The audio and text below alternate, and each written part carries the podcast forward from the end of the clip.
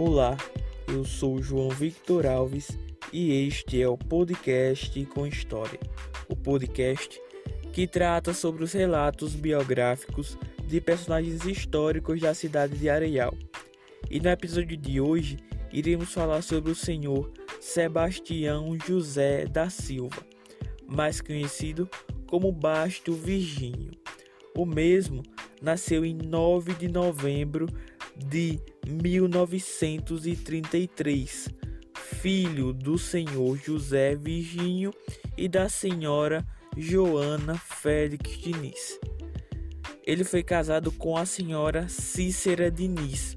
De seu casamento, ele teve cerca de oito filhos.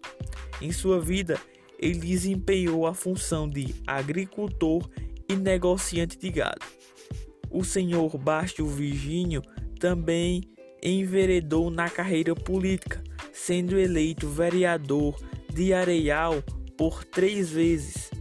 O senhor Basto Virgínio foi eleito nos pleitos de 1969, 1972 e 1976 e foi duas vezes presidente da Câmara Municipal de Areial.